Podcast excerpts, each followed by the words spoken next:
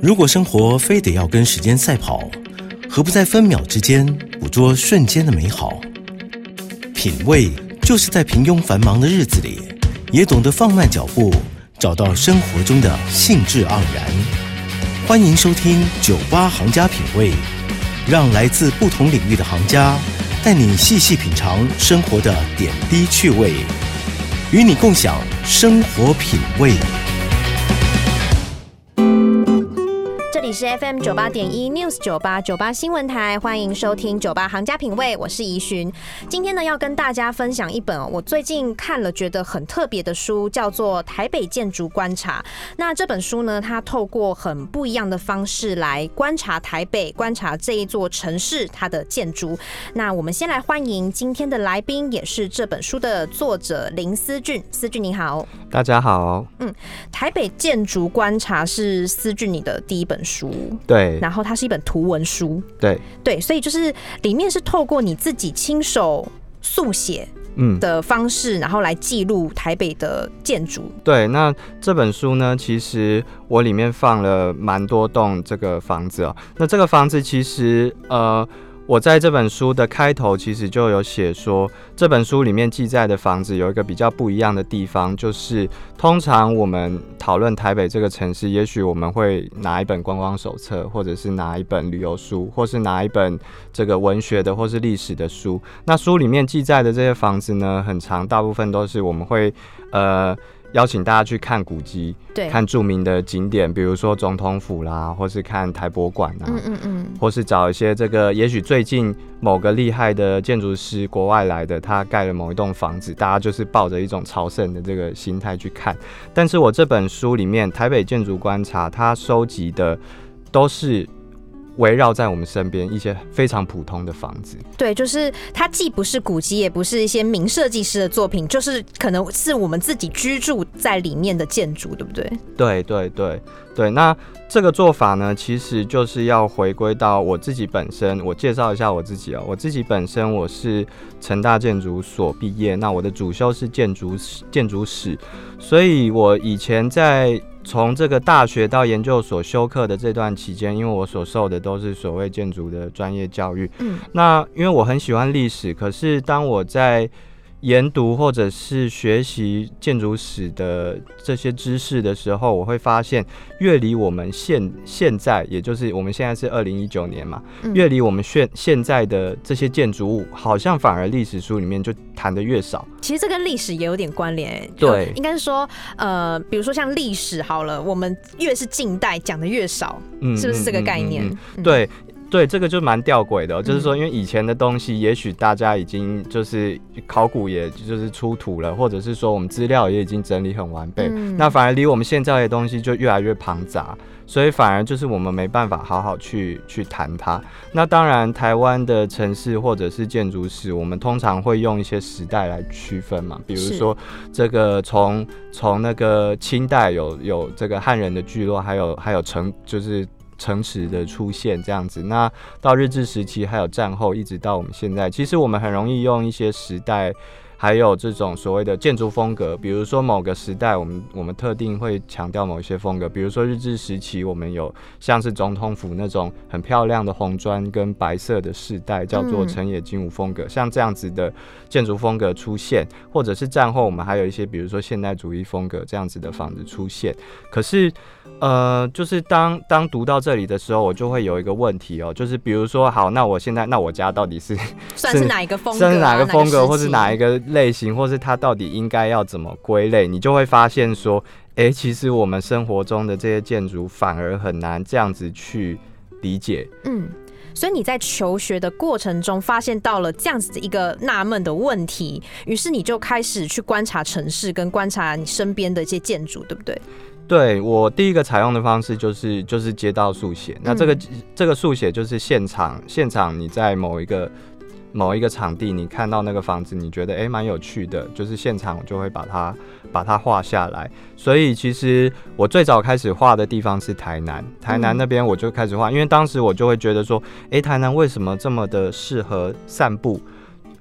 对，也许就是因为这个。很多其实看起来没什么特别的房子，但是诶，路边种的盆栽，或者是屋主有养猫啊，或者是说这个邻居非常的亲切啊，他在他在你速写的时候，他会来跟你聊天啊，就是都是这些很细微或者是很微小的一些生活的事件，会让你喜欢这个城市。所以我后来我带着这个概念回到台北，然后也来做这样子的一套。建筑物的观察跟收集。嗯，那像是我在这本书里面看到，就是思俊他用脏器外露来描写我们居住的房子，我觉得这一点蛮特别，想跟你聊一下。像是我们平常在街道上面会看到有一些房屋，它的比如说铁窗或是管线这些外露，然后你会特别去记录这些东西，对不对？嗯。对，其实我觉得可以用一个概呃一个譬喻来讲，就是我觉得这有点像是有点像是考古，嗯，就是说其是一开始啊，就是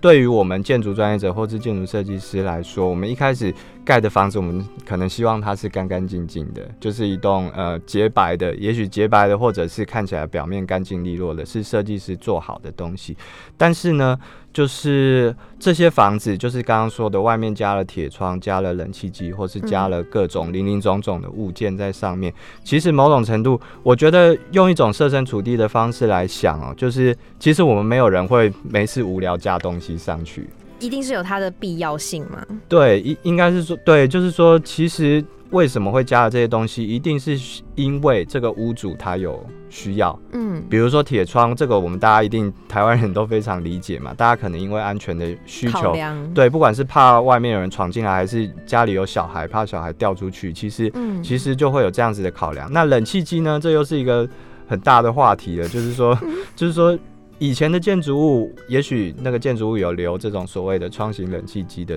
的洞，但是我们现在没有人在用窗型冷气机，所以这其实这种事情啊，我觉得就很难说是一种很直接的是非对错。你就是说啊，这些东西都装在上面好丑哦，大家怎么这么没有品味？嗯，这样子。那我觉得反而我们换一个角度，就是说一栋房子原本干干净净的，但是后来装了这么多东西上去，我们反而可以。读到说这里面的屋主或者是生活在里面的人，他们经历过什么样子的事情，或者是说这栋房子它就多了一些故事性。比如说我在这本书里面画一栋房子，就是有一个抽油烟机非常张牙舞爪的这个露在外面。那当它露在外面，你就知道哦，原来这个是一个餐厅。但是当那个形状它如此的这个非常生猛的时候，有时候我觉得。也不会抱着一种觉得它很很奇很丑很奇怪，你反而会觉得哇，这个餐厅就是你你会想到那个味道，或者想到那个那个餐厅是什么样子的一个空间。我觉得这件事情反而是有趣。所以你是希望透过就是呃去绘画这些东西的过程，然后进一步去思考，比如说那栋建筑物里面的生命是不是？嗯嗯嗯，其实有这样子的一个目的，因为那个生生命其实就回归到我们每一个人，因为我们每个人其实都存在在一个空间里，然后都生活在这座城市里面。当我们如当我们没有去理解它的时候，然后呃，也许这些房子未来就消失了，或者是说它被改建了，那。我觉得这样子是一个非常可惜的事情，就等于我们对于这些当代的街道或者是建筑物或者是空间是不了解的。那我觉得这件事情我们应该可以做一些事情，也许透过画图、透过创作，或者是透过出这本书来和大家谈谈，说其实我们现在二零一九年生活在这个城市里面，这个城市其实应该有一些值得被讨论的特质。嗯，好，那呃，我想问一下思俊，就是你刚刚说你。一开始速写的地方是在台南，那你这一本是以台北为主嘛？那你在速写这两座不一样的城市，因为其实台南跟台北的风格差蛮多的。台北的步调就是比较快的都会区，那台南就是你刚刚说，就是大家会喜欢在里面散步，就是一个比较步调比较慢一点，对步调跟时间都比较慢的一座城市。那你在速写这两座城市的过程中，你有感觉到两边比较不一样的地方吗？嗯，我觉得最大的差别是是基础建设。哎，这个基础建设我指的是捷运或者是高架桥，像这样子的东西，就是乍听之下好像跟我们关系没有很大，但是其实其实这个非常影响我们日常生活，尤其是移动的方式哦。比如说在台北，像像是我今天来录这个广播，我是搭捷运过来，那我从这个台北东区过来，然后到。到这个古亭这附近哦，你就发现说。东区这边我是走路进捷运，然后古亭这边我再从捷运站出来，但是中间这段是什么？中间这段我在地下，是我在地下，然后呃，我我其实不晓得这中间发生了什么事，就是你懂我意思吗？对对对对对，这个这个就是一个很，我觉得其实是一种现代城市一种奇怪的事情，就是其实我们对于台北哦，对这个城市的认知一直都是断断续续的。因为我们太容易依赖交通工具或者是快速道路这样子的东西，就是我们有点像在一个管线里面移动，然后我们永远是点对点的一个认识。嗯，但是像台南呢，就是我们没因为台南没有捷运，然后也没有比较没有这种高架桥的，甚至其实台南的公车也不是很方便。对对，所以其实。当我们在那边的时候，我们习惯用脚踏车、机车，或者是汽车，或是走路，这些移动方式都是跟这个城市有非常紧密的连接。嗯，因为你一定是在地面上，是，然后所以你会熟悉各种捷径，你会想要躲过那个平交道，因为有火车来的时候，当它让你等了五分钟，你会觉得很对。平交道是在台北看不太到的东西。对对对，没错。所以我觉得就是这件事情影响了这个你。对于城市的认识，嗯，所以我觉得台北，像对我这个土生土长的台北人来说，我永远只认识某些点，但是我有点串不起来这个点线面，就是串起来的这件事情。我知道蒙甲在哪里，我知道大道城在哪，然后我知道这个。城南在哪里？然后台北城在哪？可是这中间总是会有一个我从来没有到过，然后我觉得模模糊糊的地方，我不知道那个是什么。我懂你的那个感觉，因为就是有一些不是在捷运站或者是比较易达性的地方，你就会觉得哎，那个地方很陌生的感觉。对对。好，那我们进行到这边，我们先休息一下哦。待会节目回来呢，再跟思俊聊一下更多关于台北建筑的观察。我们先休息一下。里是 FM 九八点一 News 九八九八新闻台，欢迎回到九八行家品味，我是怡寻。那今天节目中呢，特别邀请到《台北建筑观察》这本书的作者林思俊，思俊来到节目中跟我们分享他创作这本书的一个过程哦。那思俊，我想要问一下，就是这本书，你可以不可以跟我们稍微聊一下，要怎么来阅读这本书呢？哦，这本书它的编排是这样子哦，就是我在这本书里面放了二十三篇的文章，然后在这个每一篇文章之中呢，就是等于是读完一篇文章之后，就会搭配几张我手绘的建筑物的图像。那这样子的编排呢，其实它就比较不像是所谓的一般的绘本，或者是小说，或者是一个纯粹的图像书。它的编排就变成有一点这种图文夹杂的的情况。那这种情况呢，其实是我想要模拟一种情境，就是说，其实我们每个人生活在这个城市里面。我们每天都必须要移动，我们透过透过这个，不管走路还是搭捷运，还是坐车去各个想去的地方。那在这个移动的过程中呢，其实就是我们每个人跟这个城市开始亲密接触的一个。很重要的时机，比如说我们走路的时候呢，我们也许有时候你会很专心看路，你会你会去看说，诶，路边有什么样子的房子。但有时候也许你在讲手机，或者是你在做白日梦，或是说你在想你等一下开会你要讲什么东西。但是无论如何，就是我们跟这个环境的关系都还是存在的。